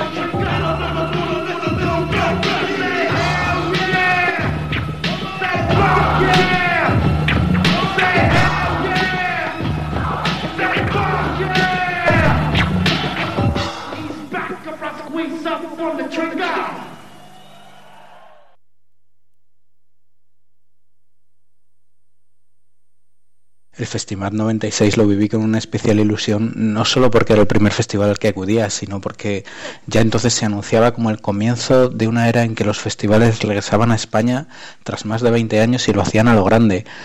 Recuerdo que en ese mismo año iban a dar comienzo otros dos festivales. Uno era el Doctor Music Festival, que se anunciaba como el primer festival masivo, y junto a gente increíble como Bowie, Patti Smith, Lou Reed, Sweat, Sepultura, Iggy Pop, Blur, Bad Religion, también estaban Massive Attack, que iban a estar antes en el propio festival. Y luego estaba el Festival de Benicassim, que tenía un cartel más modesto y vendía más su localización en la playa aunque realmente a nivel internacional en esa edición solo destacaban Chemical Brothers. Sin embargo, a la postre fue el, festival que supo encontrar su nicho y, ha perdurado. El Festimat, eh, que ya existía como un festival de salas anteriormente, pero ese año golpeó primero como festival de, con zona de acampada y varios días seguidos, y lo hizo con dos cabezas de cartel que se encontraban entre los directos más aclamados de ese momento. Era un momento magnífico tanto para Smashing Pumpkins, que había sacado en otoño el, el disco Melancholy and the Infinite Sadness, y para los Rage Against the Machine, que estaban con su segundo álbum recién salido. Lo realmente sorprendente para un festival que comenzaba y que tenía unos recursos limitados fue el número de buenas bandas internacionales que pudimos ver alrededor. Estuvieron Rancid, Massive Attack, Cypress Hill, Terror Vision, The Poses y uh, hubo otras bandas que pudimos descubrir en el festival como los FFF o los High Glamas. El de Rancid el primer día lo recuerdo con gran intensidad. En el fragor de la batalla me rompieron la correa del reloj, la propia pulsera del festival que la tuve que llevar en el bolsillo el resto del tiempo y en el de los Rage hubo un momento tremendo cuando el público cantaba la versión españolizada del estribillo Now you'll do what they tell ya, now you'll do what they tell ya.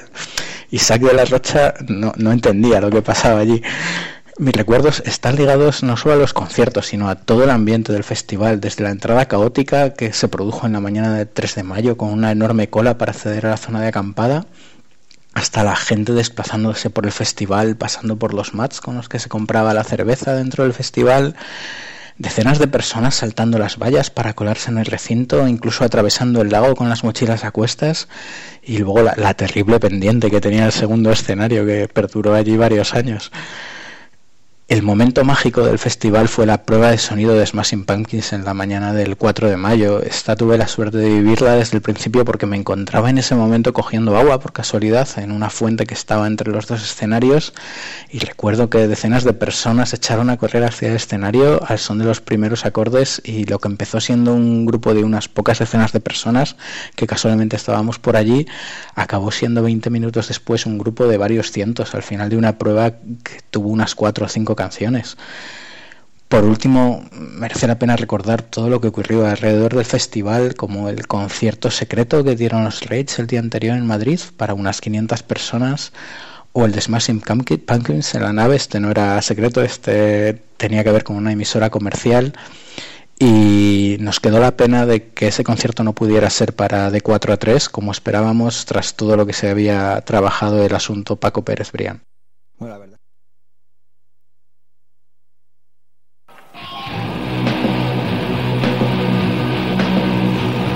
Bueno, continúas aquí en el 107.3 de la FM cuando son las 7 y cuarto y estás en Bienvenido a los 90, el programa que se emite todos los jueves de 6 y media a 8 de la tarde. Hoy en el estudio tengo a Javier Sobrado y Miguel Ángel Barquero de dos programas, de dos, eh, eh, eh, ¿cómo llamarlo? De dos planteamientos de radio diferentes, ¿no? Uno eh, en que lleva ya... mm, ¿Cuántos, eh, Miguel Ángel? Desde 2001 Eh, me has dicho antes, sí. ¿no? ¿15? Sí, 15 en realidad sería empezando la decimosexta temporada, sí. Decimos esta. Y otro recién nacido, que es Cabezas de Cartel, que, que llega al año. El 9 de diciembre. El 9 de diciembre. es Cuando, Habrá cuando nos pusimos las pilas. Habrá que hacer un cumpleaños, ¿no, amigo? Sí, bueno, qué, qué gozada hablar con Santi, ¿no? Qué cantidad de detalles. Fíjate que han pasado 20 años, pero lo tiene todavía muy presente, ¿no, Miguel Ángel? Sí, sí, mucho, mucho. Se me olvidó preguntarle una cosa que siempre he tenido ahí la, la duda, y es si el logotipo de Festimat y el tipo de letra es del dibujante Mauro Entrialgo. Ah, pues Es qué interesante que- hubiera sido, es verdad. Sí, sí. Por Se rumoreaba en su momento. Por cierto, que el que nos ha dado esta tremenda explicación después de, de los Cypress Hill ha sido Luis Ignacio Parada, que es un amigo del programa y que ha querido participar con este audio, eh, relatando ese momento súper chulo, ¿no? De los Smashing Pumpkins con la prueba de sonido ante 300 personas, Mm. eh, algo muy mágico que ocurre también en los festivales. Bueno, eh, Javi, tú fuiste el sábado antes eh, exclusivamente a Smashing Pumpkins. Cuéntanos, ¿qué, qué, qué te llenaron, tío? ¿Te dejaron a medias? Eh, antes me decías que te tuviste que ir para atrás porque la intensidad del directo era bastante eh, agotadora, ¿no? Yo, yo eh, lo que recuerdo es que eh, fue mi primer festival también. Yo ahí ya tenía 19 años, estaba, estaba con mi hermano. Me acuerdo que, que mi hermano quería ir a. quería meterse más. Y yo en esa época digo, mira que les den por saco, que yo estoy aquí acojonado, que no tengo ni idea. Me acuerdo de llevar la mochila adelante, tal, que no me manguen nada, que no sé qué, ¿sabes? Como ahora, ahora ya en cualquier festival, no te voy a engañar, pero dejo la mochila o lo que sea, toman por. ¿sabes? Que no. Y, y, me, y me acuerdo que cuando, cuando, cuando empezaron con cero, creo que era la segunda canción, porque la primera era el Tonight Tonight y tal. Sí. Eh, empezó la gente a saltar, empezó la gente a y, y yo me, yo me quedé yo me quedé loco. Empecé a tirar para atrás y en ningún momento pisé el, el suelo. O sea, yo estaba pisando los pies de la gente. Hasta que encontré un hueco, estuve ahí la mar de gusto, yo solo, lo- luego ya vería a mi hermano o a los colegas. Y la verdad que lo disfruté el concierto como si fuese, vamos, eh, no te voy a engañar, pero probablemente hubiese ha sido el, el mejor concierto de mi vida. Claro, es que era la formación y el momento para verles. ¿no? Sí. Era lo que había que ver en ese momento. Y algo hizo bien Festival en ti, ¿no? Porque 20 años después sigues yendo a los festivales. Hombre, cuando es una primera vez, siempre, siempre la recuerdas y eh, encima te, te, te gustó, pues, pues con mayor razón. Pero aparte, en mi casa siempre hemos, nos ha gustado la música y, y, y siempre nos ha gustado ir de conciertos y, y el hecho de ir a uno que está al lado de tu casa y que, y que hombre, económico no era para la época porque eran 4.000 calas y, y para mí eso eran dos fines de semana de mamarme. Y Pues- mucho, y mucho. Eh, pues supuso, supuso mucho. Y más si tu grupo favorito estaba al lado de tu casa. O sea, Claro. es que eso, vamos. 8.000 pelas que Miguel Ángel decidió Sí. ahorrarse. Obviar. Porque- es que además porque, era, oye, era- era muy... eh, yo por esa época no tenía ese dinero, claro. Pero era complicado porque yo era la primera vez que veía eh, las monedas para canjear por consumiciones, ¿no? Igual que en el sonorama tienen los sonos... Ya no, ya tienen la Aquí- o bueno, es verdad, ahora es la tarjeta. Ahora es la versión 2.0. Exacto. Pero ahí te canjeaban por unas monedas que eran los MAT y tú ya lo, lo canjeabas, ¿no? Y volviendo al concierto de Smashing, yo recuerdo un momento en el que hicieron como, antes de, de tocar Ballet with Butterfly Wings, que hicieron como un medley eh, con el Sí. Killing the Nine Up de Resident the Machine y ahí la gente ya se empezó a venir arriba Hostias. tocaron ballet y luego Cherub Rock y yo que he sido deportista nunca me he hecho una lesión y el único esguince que he tenido en mi vida fue en ese en ese momento dándolo todo, claro, sí ¿eh? sí sí No te pisaría yo, ¿no? No. había, había mucha gente no pero no lo descartaría no Y Miguel Ángel, con tu experiencia, tío, de festivales, ¿cómo, cómo, has visto la evolución, tío? De, de- porque antes Santi nos decía, el festival era realmente el, el festival de Madrid. Todo lo que Sí. ha venido después ha sido, bueno, ¿sabes? Grandes marcas poniendo mucho dinero, muchos nombres, pero... mm, A ver, es la evolución lógica ¿no? Eh, dentro de lo que cabe, ¿no? no Sí, es, es normal. Tampoco era tan masivo como ahora, ¿no? Lo de acudir a, a conciertos. Eh, antes yo creo que la gente que daba el paso a ir a Festimat es porque realmente le interesaban los grupos, ¿no? Sabía quiénes eran The Poison, sabía quién era Terror Vision, no solamente quiénes eran, ¿no? Los cabezas de cartel. El hecho de que hubiera gente a las dos del mediodía ya para ver, yo recuerdo para ver a Hamlet, por ejemplo, que ya había gente a la hora de comer. Ahora no, yo ahora creo que mm, un número importante de, de público de los festivales va por el evento en sí, no va por, por las bandas, ¿no? Y- Esa, esa misma, ese mismo pensamiento eh, tuve yo el año pasado con el Mad Cool. Eso se llama postureo, ¿no? Sí, va para compartir la foto de que ha estado. Sí, porque yo, por ejemplo, estuve en este año en el BBK, solo estuve un día, pero sí que sentí que la gente que iba al BBK era porque quería ver a los grupos que había. Estaba New Order, estaba Arcade Fire, tal. Sí. Iban porque querían. Pero yo también estuve en el Mad Cool y estuve viendo a gente que, que lo que estaba tocando Garbage y no estaba disfrutando de Garbage, se estaba haciendo un selfie. Sí, o hablando, contándole la vida al de al lado, ¿no? Eh, nunca lo he entendido, tío, nunca Sí, lo he sí. entendido. bueno, por cierto, hablando de Smashing Pumpkins, vamos a escucharlos, ¿no? Esa noche de sábado en el Parque del Soto de Móstoles.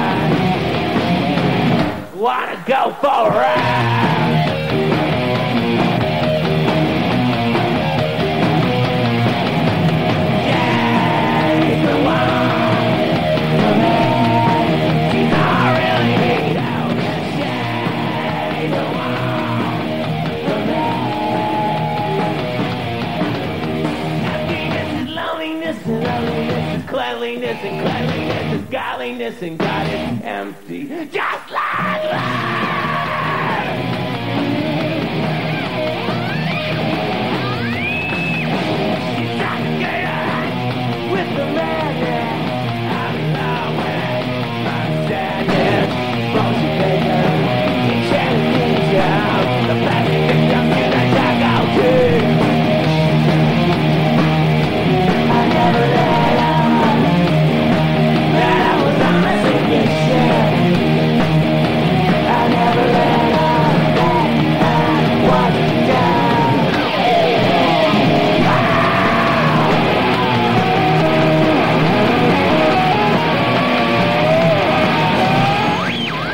la intensidad pasada por el filtro de los 20 años y del YouTube, evidentemente, Mm. porque el sonido no es muy allá, pero joder, cómo le estaban dando a la guitarra, ¿no? Y a la batería a Jimmy Chamberlain y los Smashing Pumpkins originales, qué bonito.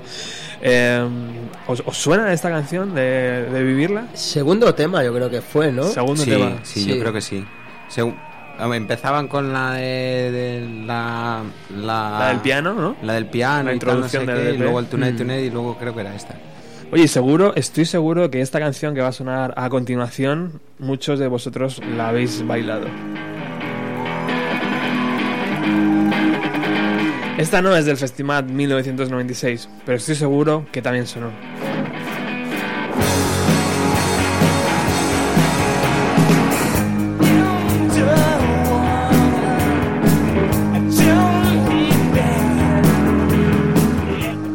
Buenas tardes, Jaime. ¿Cómo estáis? Buenas tardes. Encantado de escucharte una vez más. ¿Qué quieres que te diga? Eh, y gracias, gracias por invitarme otra vez, tío, ya ves. eh, recordar estos momentos siempre mola. No paras de currar, cosa que me alegra profundamente. Eh, y, y- y tiene que ser así, porque los buenos tenéis que currar, tío. ¿Qué, qué le- Así es la vida. ¿Qué le, qué le vamos a hacer? Pero estamos aquí con unos amigos en la emisora recordando que ya han pasado 20 años de ese festival donde Sexy Sadie aparecía como un hombre pequeñito que luego se hizo gigante y nos, Bueno.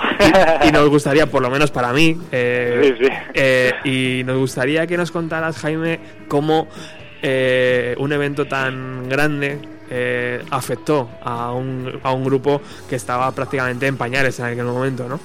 Sí, nosotros, pues yo qué sé, teníamos, bueno, batería 16 o 17 años, yo tenía 21, eh, por ahí andábamos todos. Y, y la verdad es que nos, pues nos pilló totalmente fuera de juego, no estábamos preparados para una para un escenario en el que había, yo qué sé, 10 metros entre uno y otro, ¿sabes? Era muy extraño para nosotros vernos ahí y, hombre, obviamente tocábamos a una hora eh, pronto porque éramos desconocidos en ese momento. Eh, In the Water empezaba a sonar y, y fue el gancho para que estuviésemos en el festival. Y bueno, la verdad es que yo recuerdo sobre todo eh, como anécdota graciosa que la, la- claro, íbamos sin manager ni nada, íbamos nosotros ahí a pelo, digamos, con las guitarras colgadas y a ver qué amplios nos ponían allí, no sabíamos nada, no teníamos prueba de sonido ni nada. Íbamos directamente al bolo y llegamos y hicimos cola con las guitarras con, con todo el público. no sabíamos por dónde entrar. Como claro, uno más. iba- claro, la cola iba tan lenta que, que ya llegaba la hora de tocar y hasta que alguien se dio cuenta de, a ver, vosotros sois músicos, ¿qué coño hacéis aquí? Por favor, pasad por aquí. Sí, tío, fue bastante ridículo, pero bueno, a la vez, pues eso, inocentes quedamos. Qué bueno. Y eso de, tío, de estar tocando...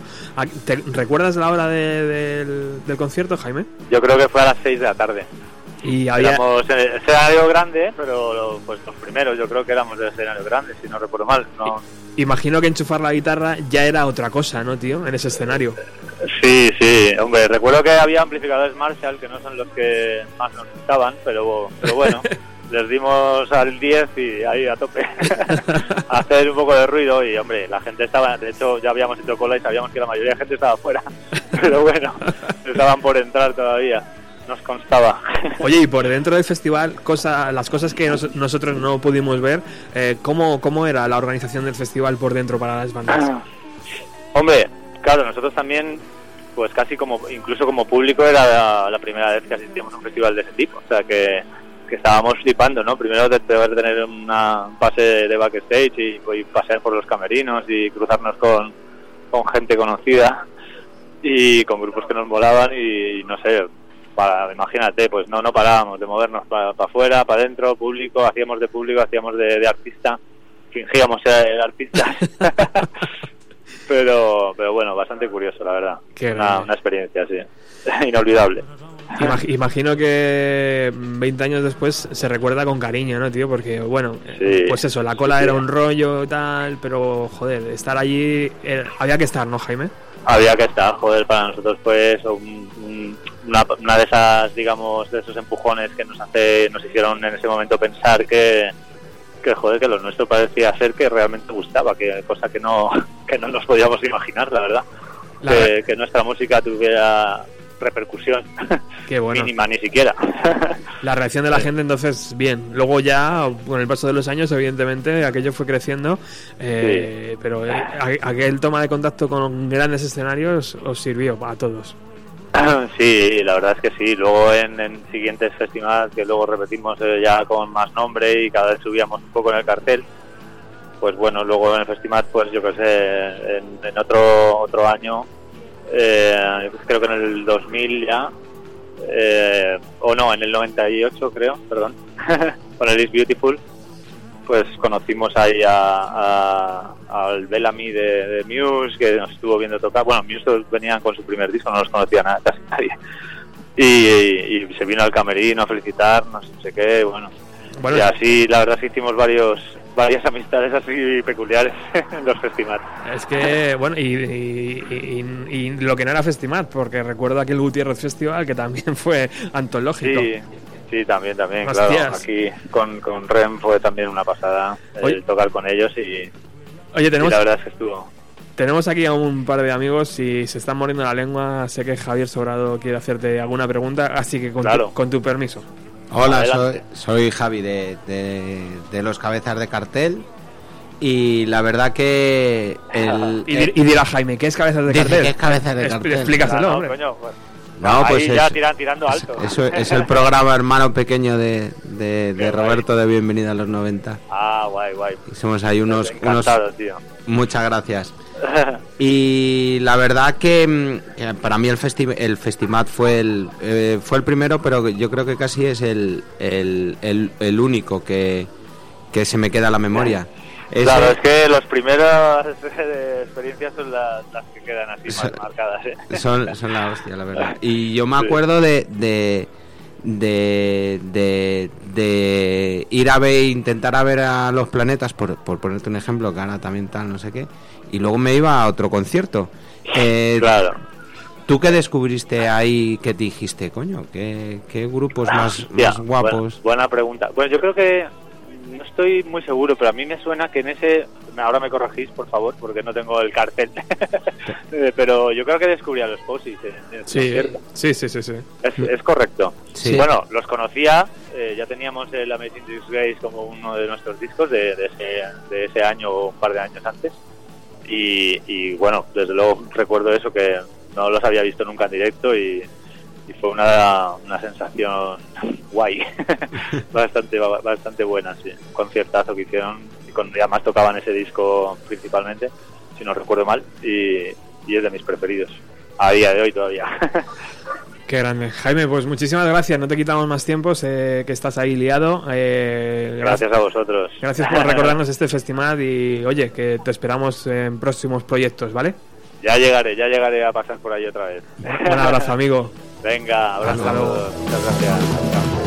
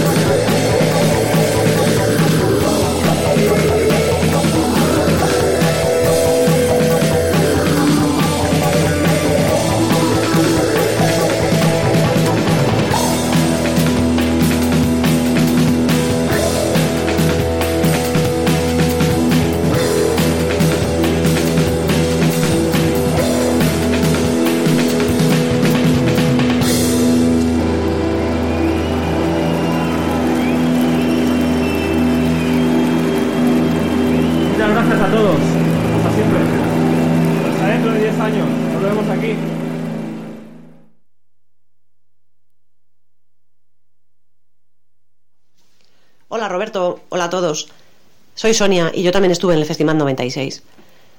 Creo que de todos los festivales a los que he ido, este es el que recuerdo con más cariño. No sé si porque fue el primero, por el cartel, por lo bien que me lo pasé o por todo junto. Pero la verdad es que cuando me enteré de que Roberto iba a hacer este especial, me puse muy contenta porque, porque son dos días de verdad muy, muy especiales en mi vida y, que, siempre recuerdo, recuerdo con, con cariño. Yo por aquella época supongo que como todos vosotros pues estaba flipada con el programa de Paco y con toda la música nueva que estaba descubriendo y entonces en cuanto vi el cartel pues ni me lo pensé, había que estar en Móstoles ese fin de semana. Y nada, para allá que nos fuimos mis hermanos pequeños y yo, cogimos eh, cercanías hacia Móstoles y la tienda de campaña que nos habíamos comprado en el Prica, que pesaba una tonelada, la tortilla de patata de nuestra madre y, nos fuimos, llenos de, nervios, de ilusión y de, y de expectativas, que yo creo que se cumplieron todas, porque fue un festival estupendo, bien organizado, sin incidentes apenas, mm, no sé, pues quitando lo típico, ¿no? Por las colas para el baño, pero yo no recuerdo así, no sé, había muy buen rollo, muchísimas ganas de, ver a todos esos grupos, ¿no? Que, que llevamos ya un tiempo escuchando y que todavía no habíamos visto en directo. Y bueno, musicalmente, pues, ¿qué os voy a contar? Si es que, yo qué sé, un montón de conciertos, mm, descubrir algunos grupos, disfrutar de otros, algún, alguna cancelación, creo que Filter iban a venir y no vinieron. Y yo qué sé, pues no sé, destaco pues, no de, de Jesus and Mary Chain, con Cypress Hill nos lo pasamos genial, bailando como locos. Terror Vision fueron muy divertidos, Los Enemigos, descubrimos un grupo francés que nos gusta mucho que se llama FFF. Y bueno, luego estaban, claro, a los que íbamos realmente a ver, que eran los Rage y los Smashing, ¿no? Con los Rage, pues mm, descubrimos que era nuestro primer concierto suyo, pues que era, una utopía lo de pretender verles en primera fila. Tuvimos que salir por patas cuando empezaron las primeras notas, porque temimos por nuestra integridad física, que yo se volvió loco. De hecho, una amiga, a una amiga le sangró la nariz porque le dieron un golpe. Pero bueno, un poquito más atrás, nada, lo disfrutamos muchísimo y estuvo, estuvo muy bien, lleno de energía y de. bueno, estuvo, estuvo genial. Y el de los Smashing del día siguiente, lo mismo. Para mí el momento más especial de todo el, de todo el festival fue la mañana del sábado, cuando los Smashing decidieron hacer la prueba de sonido regalándonos un concierto de media hora a los, yo qué sé, 60, 100, no sé, que andábamos por allí despiertos y, medianamente dignos, que claro, nadie se lo esperaba y de repente encontrarte aquello, un concierto casi, casi privado, fue, fue súper emocionante. Yo lloraba, lloraba en aquel momento y, ahora todavía cuando lo recuerdo se me saltan las lágrimas, o sea que fue, fue uno de los momentos más, más especiales de mi vida. Así que, ¿qué os puedo decir? Pues que fueron dos días maravillosos. Así que muchas gracias, Roberto, por preparar este, este programa, porque seguro que a muchos nos ha hecho una ilusión y nos has hecho recordar muchas cosas. Y, y nada, aprovecho para mandar un, un beso muy fuerte a todos mis, mis compañeros de fatigas, que seguimos 20 años después disfrutando de, de nuestra pasión, que es la música. Y, y nada, pues igual, un beso muy fuerte para todos.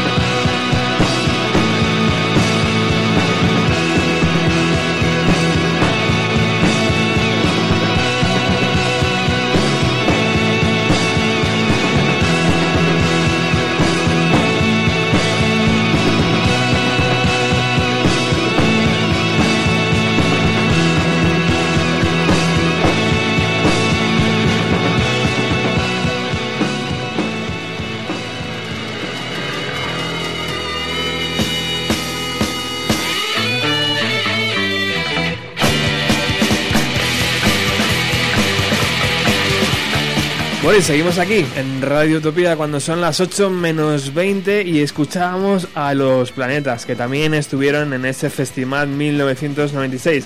La actuación, la que hemos escuchado ahora mismo, no pertenece al festival, pertenece a los conciertos de Radio 3 que prácticamente se dio en mayo, junio de ese mismo año. Y ahora, esto de fondo.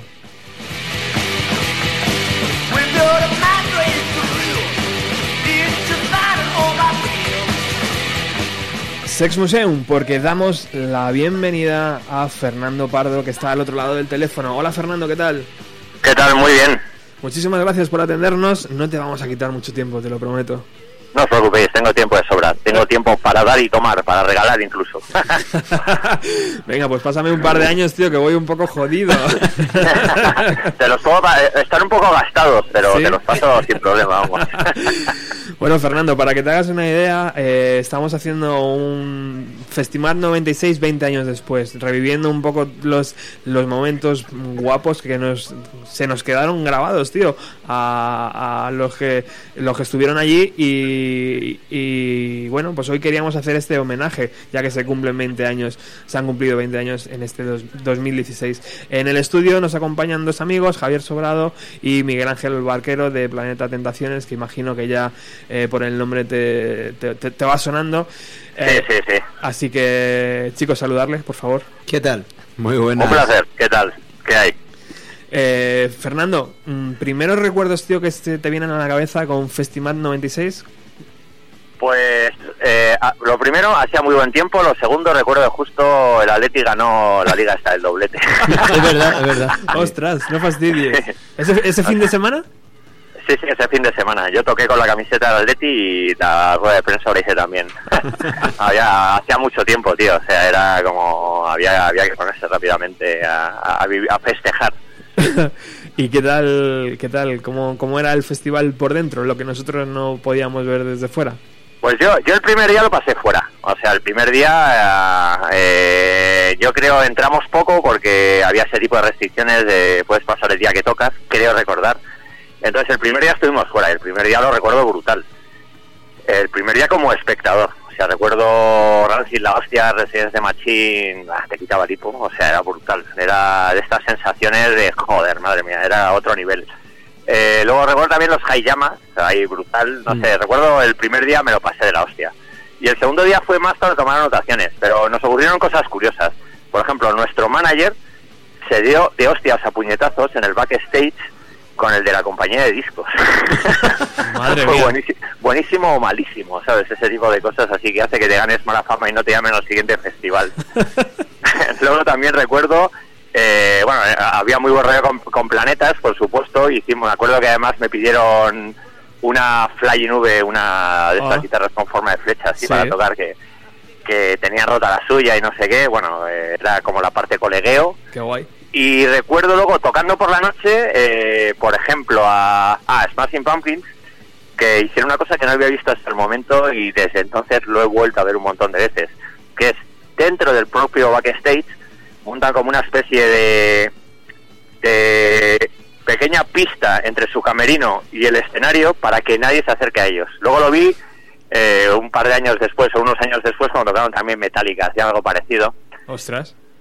Y entonces colocaban como unas cintas, eh, la anchura del camino debían ser como 3-4 metros, iban todos muy juntitos por el centro para que por mucho que estiraras el brazo no les tocaras.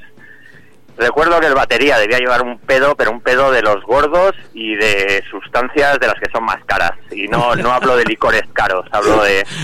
Iba el tío medio arrastrado, de, al final del concierto tuvieron movida, algún tipo de tensión había. Ajá.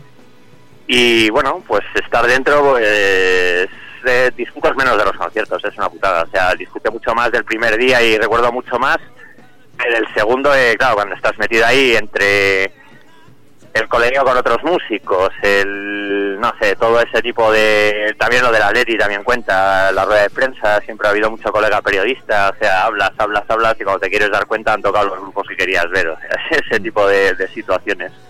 Fernando, por un momento, bueno, por un momento no, en ese año 96 parece que fuimos más europeos, ¿no, tío? Que los festivales que siempre leíamos o, o veíamos a través de televisión, lo teníamos aquí, era el festival, ¿no? Sí, sí, totalmente. Era y te- tenía mucho que ver con la gente que lo organizaba, que eran los del Agapo, el Revolver. Yo creo que era gente que estaba acostumbrada, digamos, a tratar con todo lo, a ver cómo explicar, como eh, lo que era todavía underground a punto de convertir, eh, de convertirse en mainstream. O sea, era la gente que estaba cerca, pues cuando tocaba Pearl Jam tocó la Revolver o cuando venía a tocar NoFX con Offspring, ese tipo de rollo. Al principio de los 90 estaban todos muy cercanos, no, digamos, no la habían petado todavía. Claro. Y entonces eh, la gente, los que organizaban el festival, Santi Camuñas y compañía, tenían eh, no solo la afición por ese tipo de grupos, sino tenían una orientación muy clara a ese tipo de bandas.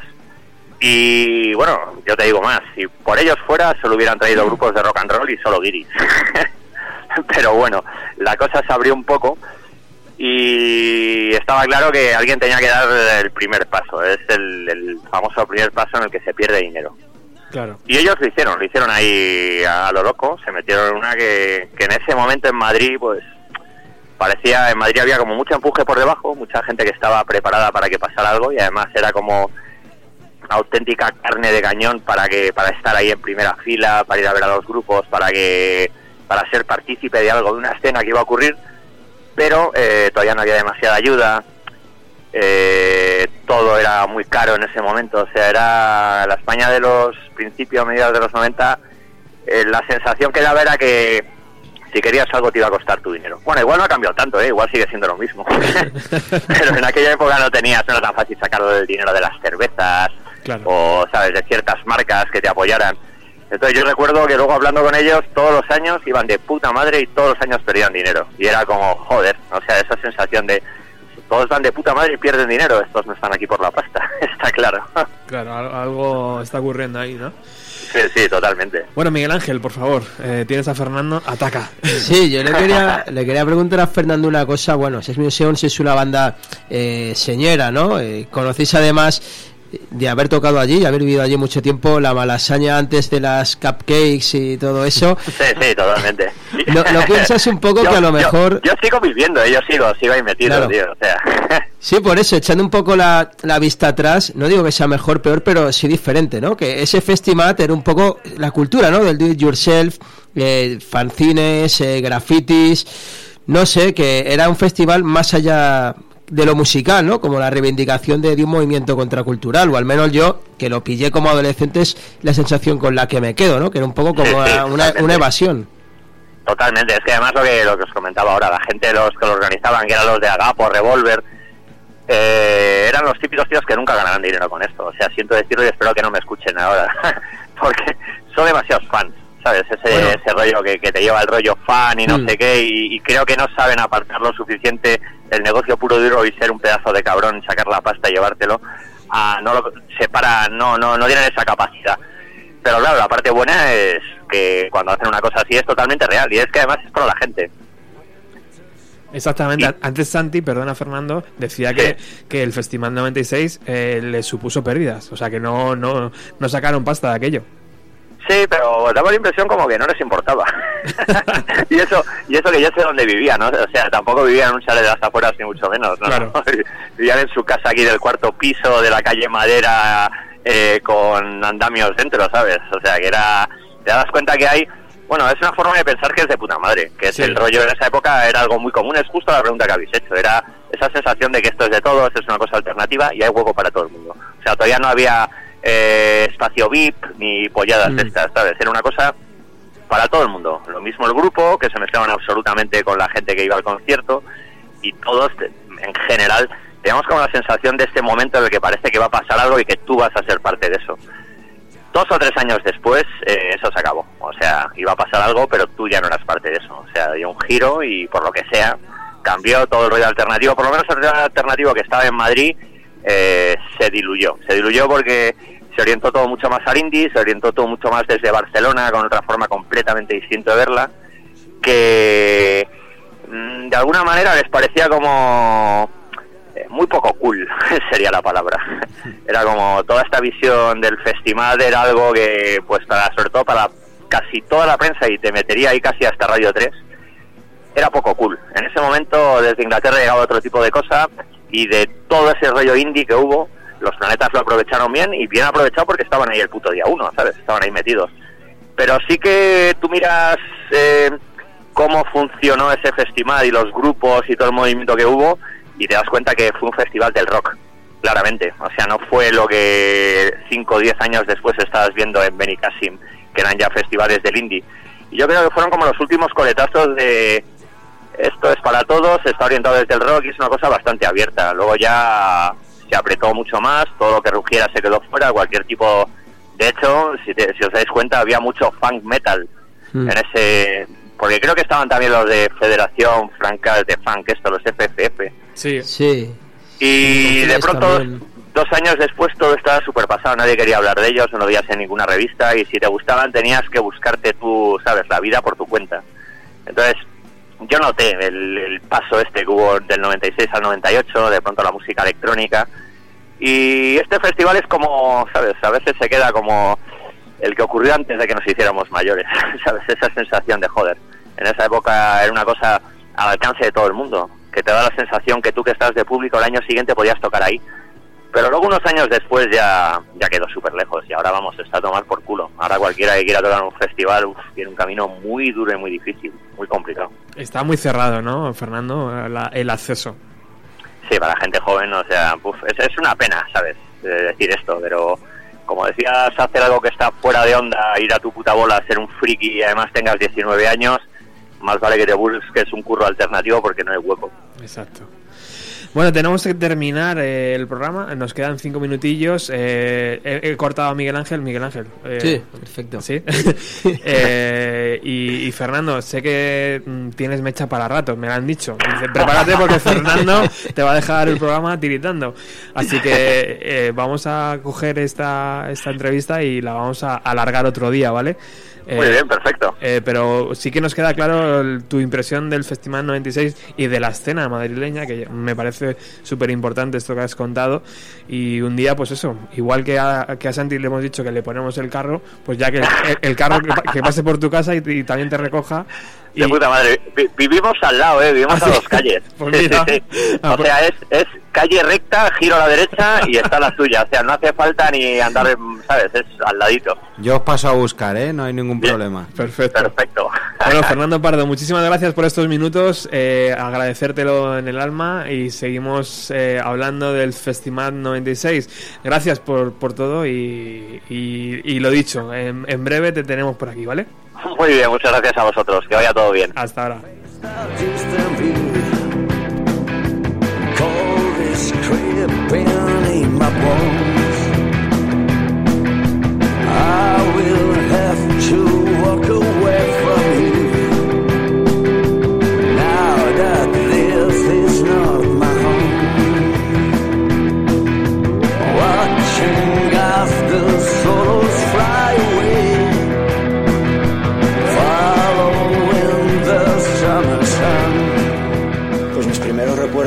Recuerdos de aquel festival del 96 empiezan en, una noche de sábado cuando tres amigos nos encontramos y empezamos a hablar de, de ese cartel y empezamos a echar cuentas del dinero que podíamos reunir, de quién llevaba el coche y al final nos salieron y, y bueno, montamos el viaje, pues mira, pues ahí a mogollón, como, como, como pasan las mejores cosas.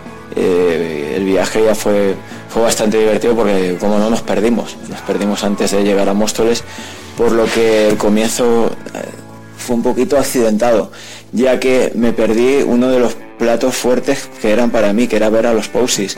Durante todo el, viaje eh, había estado dando la vara con, con el, con el que era el nuevo álbum del grupo, que era la más in Disgrace.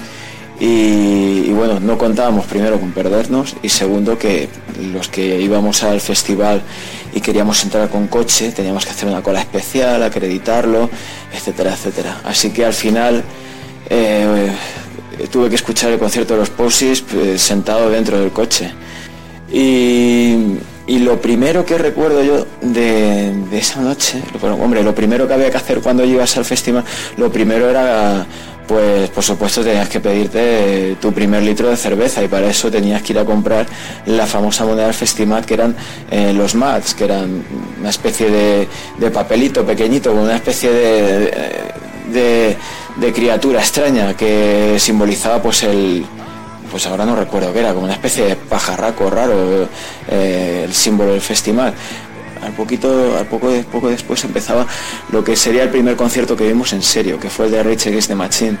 Yo aquel festival básicamente lo que quería ver era Smashing Pumpkins. Me gustaba Rage Against the Machine mucho, pero, pero bueno, mi ilusión era lo que iba a suceder al día siguiente. Y un amigo mío de los que íbamos, pues él estaba loco, era lo mismo, pero estaba loco de ganas por ir a ver a Rage Against the Machine. Así que eh, intentamos entrar lo máximo posible eh, para ponernos lo más cerca. Y, bueno, la verdad que yo ese concierto yo lo recuerdo como lo, más potente y lo más salvaje que, eh, he visto yo y en los conciertos que he estado, ya que eh, nada más empezar, aquello fue brutal, aquello más que disfrutar de la canción era un poco mantener la posición, no, caerse, porque eh, aquello era muy salvaje, los saltos de la gente, vamos, la banda, la banda era potente, potentísima, Rich Against the aquellos momentos, eh, pero el público también lo éramos, lo demostramos ahí, vamos, nos jugamos la vida en, en esas primeras filas. El plato fuerte venía después, justo después de Yosemite Chains venían Smashing Pumpkins en su mejor momento, con la formación original, presentando el Melancholy. Y aquello fue un conciertazo, fue, fue brutal, desde el principio como empezaron con todo apagado ese piano, tal como empieza el disco.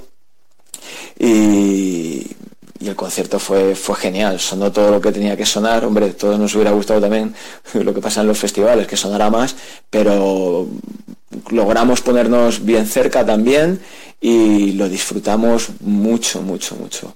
Fue un concierto impresionante, ahí estaba Billy Corgan a tope con su con su cabeza recién afeitada, ya que empezó a afeitársela en esa gira, su camiseta de cero y muy, muy, muy potentes. Con ese sonido que tenían los Smashing Pumpkins, era, era brutal, la verdad que no tengo palabras, me, me encantó, era la razón por la que yo quería ir al festival.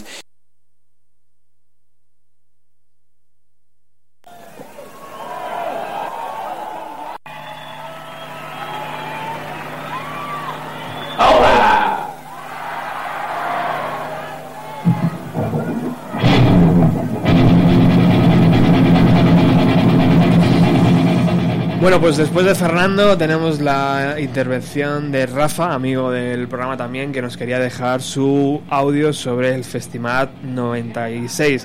Realmente el audio de Rafa dura 12 minutos y yo lo he tenido que editar a 3, porque si no me hace medio programa. Así que Rafa, mmm, discúlpame, tío, mmm, por la edición de última hora, pero lo, lo necesitaba para ponerte. Eh, después de Rafa ha venido Billy Corgan diciendo hola. Eh, y es, eh, atacando esta canción que nos sirve ya para despedirnos. Bueno, Javi, muchísimas gracias. Muchas gracias a vosotros, hombre. Te despido con tu banda Smashing Pumpkins. Sí, sí que es, sí que es mía, sí. Sí, ¿verdad? Y, y, bueno, nada, te deseo siempre lo mejor con cabezas de cartel y Muchas espero gracias. que pronto estéis por aquí eh, siendo compañeros de emisora.